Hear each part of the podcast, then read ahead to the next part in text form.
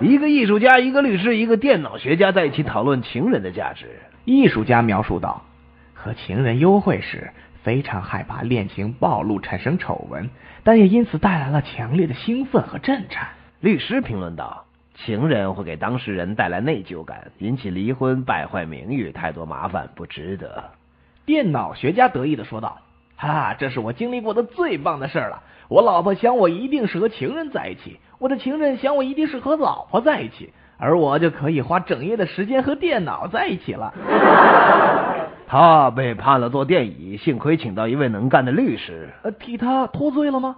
呃，不，律师替他争取到降低了一些电压。一个人看到朋友穿了一双鳄鱼皮鞋，大为羡慕。一问之下，价钱昂贵非凡，他便决定自己去捕杀一只鳄鱼。他找到一个沼泽，跳下水去和一只鳄鱼恶斗了许久，好不容易才把鳄鱼拖上岸，却大叹一口气道：“哎，浪费那么多时间，没想到这只鳄鱼竟然没穿皮鞋。”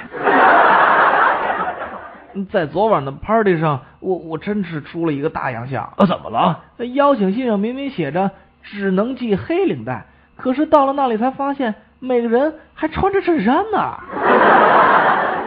如果我有一只鸽子，我就叫它去叼橄榄枝。那那那橄榄就给我吃了吧。